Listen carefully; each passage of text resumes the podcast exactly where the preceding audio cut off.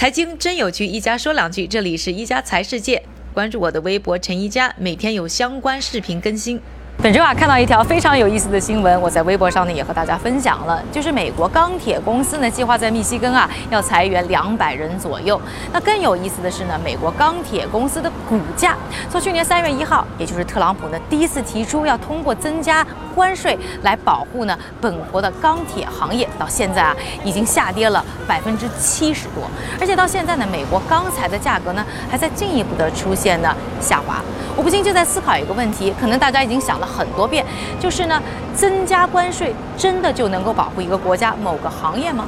这里呢，首先想和大家分享一个故事啊，就是二零零九年九月的时候呢，奥巴马总统啊，当时呢推行了一项呢针对中国轮胎的关税法案，在那个之后的三年时间呢，对于呢中国的轮胎要增加百分之二十五到百分之三十五的关税，那为的呢就是啊提高呢本国轮胎的竞争力。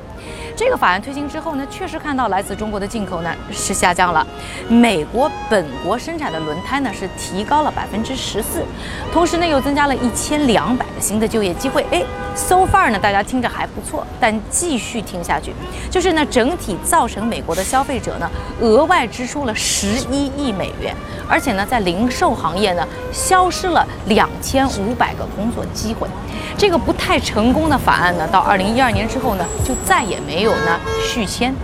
我们再说回到呢钢材价格的问题，到底又发生了什么呢？那去年呢特朗普呢提出要提高关税之后呢，美国的钢材价格确实是涨了，而且呢很多的消费者因为担心呢这个价格继续涨下去，所以当时呢是大量购买和囤积钢材。短时间啊，我们看到美国国内市场是出现价格和需求双反弹的局面。哎，美国的钢材公司们当然很开心啦，于是呢个个都增加投入，增加产能。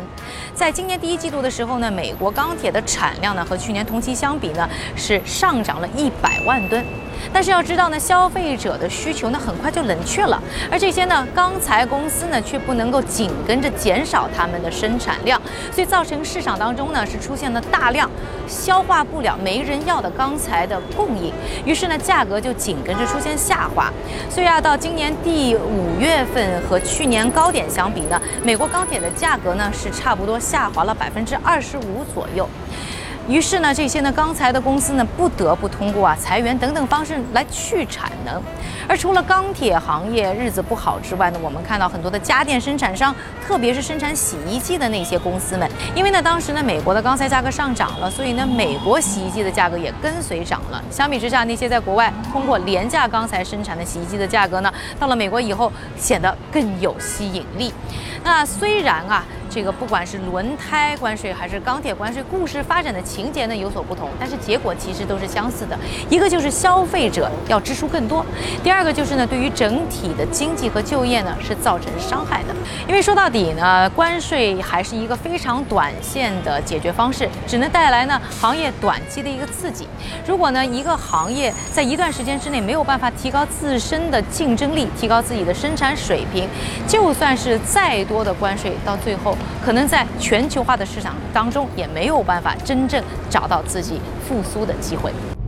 感谢各位的收听，我们明天再见。